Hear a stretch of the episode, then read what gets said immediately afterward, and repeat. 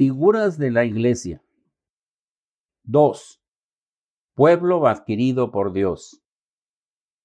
Mas vosotros sois linaje escogido, real sacerdocio, nación santa, pueblo adquirido por Dios, para que anunciéis las virtudes de aquel que os llamó de las tinieblas a su luz admirable.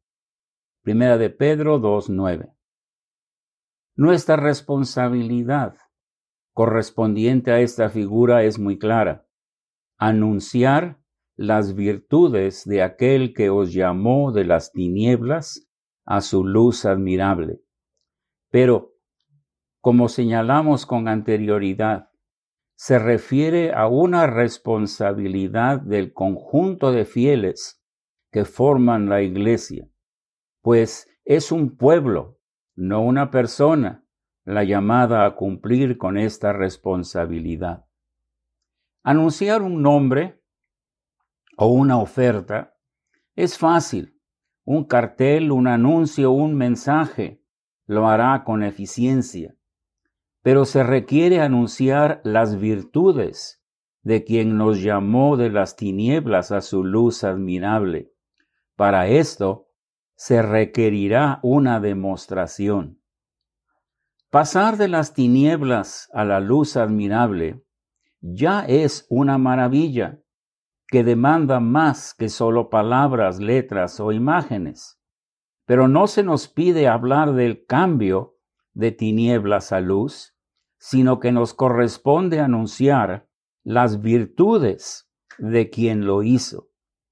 La virtud de Dios quien operó este cambio en nosotros, se observa al demostrar que el cambio de los redimidos, uno, es un cambio irreversible.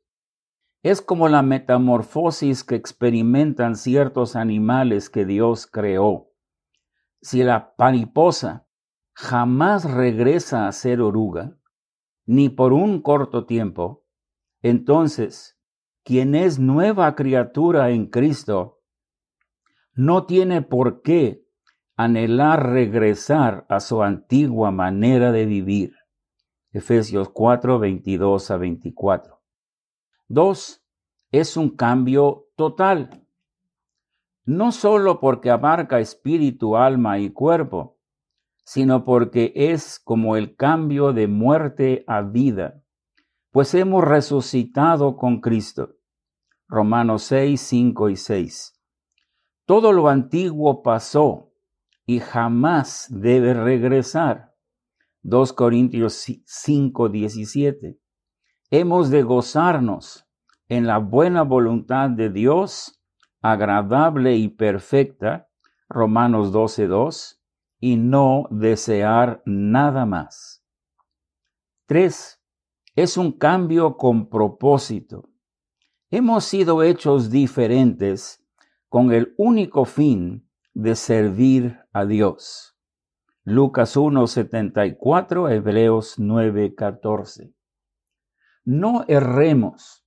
Nuestra salvación no es solo un acto de misericordia de Dios, quien nos arrebata, nos arrebató de las tinieblas para llevarnos a su luz admirable.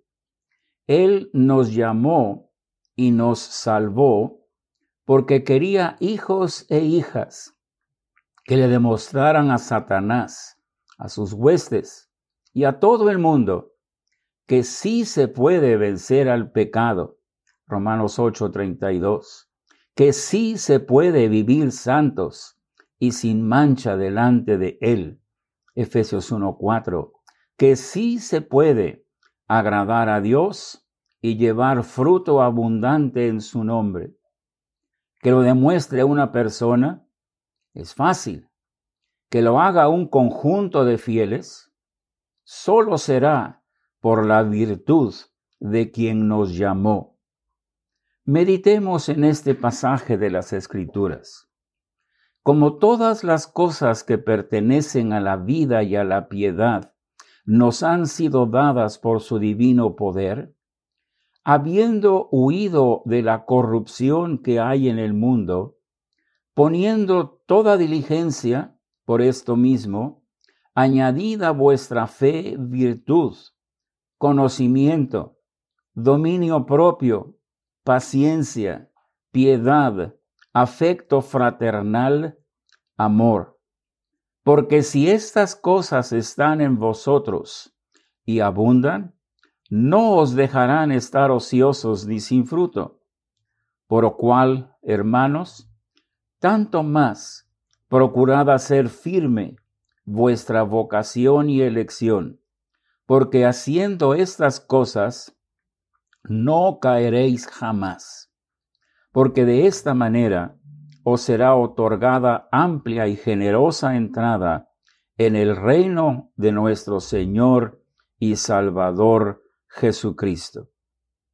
De este pasaje resaltamos siete actividades para las cuales hemos de amonestarnos, exhortarnos y animarnos unos a otros, orando fervientemente para que, como iglesia, cumplamos con nuestra responsabilidad de anunciar en forma conjunta las virtudes del que nos llamó de las tinieblas a su luz admirable.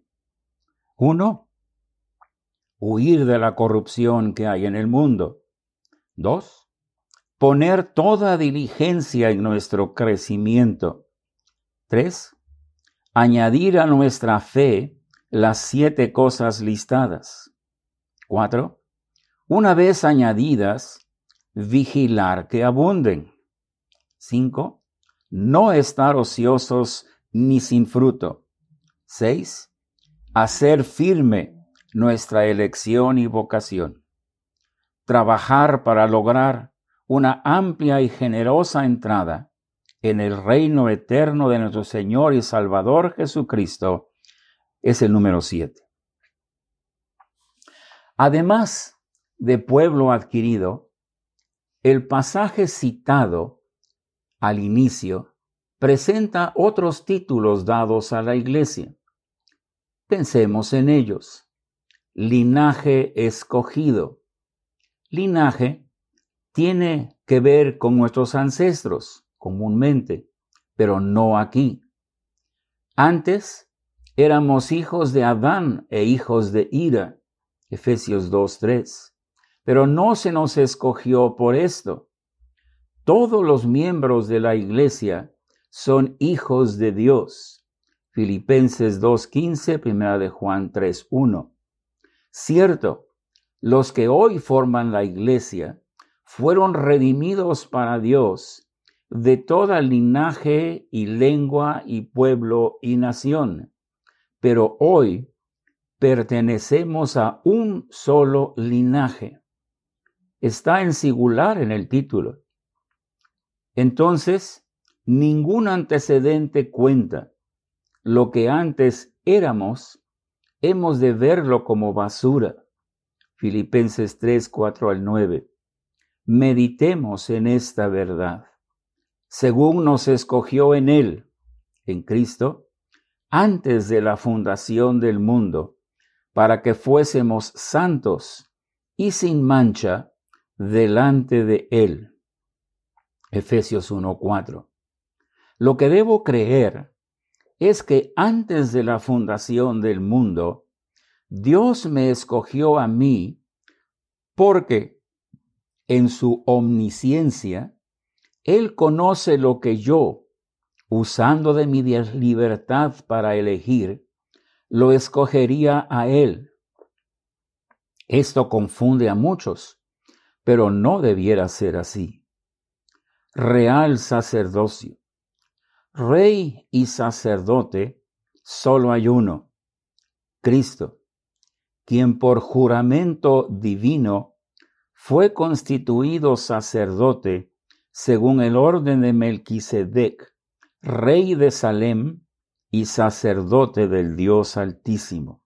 Hebreos 7, 1 y 21. Cuando leemos que el Señor Jesucristo nos hizo reyes y sacerdotes para Dios, su Padre, no nos olvidamos de esta doble responsabilidad, guardar la ley como reyes e interceder por nuestros hermanos como sacerdotes. Nación santa. De las palabras del rey David aprendemos esta verdad que estaba grabada en su corazón. ¿Y quién como tu pueblo, como Israel, nación singular en la tierra? Porque fue Dios para rescatarlo por pueblo suyo y para ponerle nombre. 2 Samuel 7:23. Somos una nación santa por ser rescatados de nuestro enemigo y hechos pueblo suyo y amado de Dios. ¿Cómo respondemos a tan grande distinción? Pueblo adquirido para reforzar nuestra responsabilidad de anunciar las virtudes del que nos llamó de las tinieblas a su luz admirable, recordemos esto. Cristo, quien se dio a sí mismo por nosotros para redimirnos de toda iniquidad y purificar para sí un pueblo celoso de buenas obras. Tito 2.14 para adquirirnos, el Señor Jesús tuvo que darse a sí mismo con tres propósitos. Redimirnos de toda iniquidad y purificarnos para hacernos celosos de puedas obras. ¿Cómo respondemos al sacrificio de Cristo? Hay pureza, exclusividad y celo en todo lo que como iglesia hacemos para Cristo? Este es el pacto que haré. Pondré mis leyes en su mente y sobre su corazón las escribiré. Y seré a ellos por Dios y ellos me serán a mí por pueblo. Hebreos 8:10. Si Dios ha puesto sus leyes en la mente y las ha escrito en el corazón, de todos los que formamos la iglesia de Cristo? ¿Habrá excusa para no cumplir con todas sus demandas?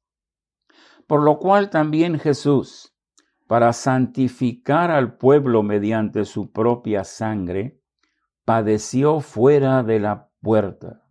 Hebreos 13, 12. Resumiendo lo leído, el Señor Jesús se dio a sí mismo y padeció para adquirirnos como un pueblo propio. Por tanto, nuestro cuerpo y nuestro espíritu han de glorificar a Dios siempre, porque hemos sido redimidos de toda iniquidad y ahora pertenecemos a Él. Como su pueblo, nuestra lealtad ha de ser para Él y para nadie más. Nuestras buenas obras han de mostrar la perfección y el propósito que el tener sus leyes en nuestra mente y corazón lo hacen posible. Animémonos los unos a los otros para que, como iglesia adquirida por Cristo, anunciemos sus virtudes eficazmente.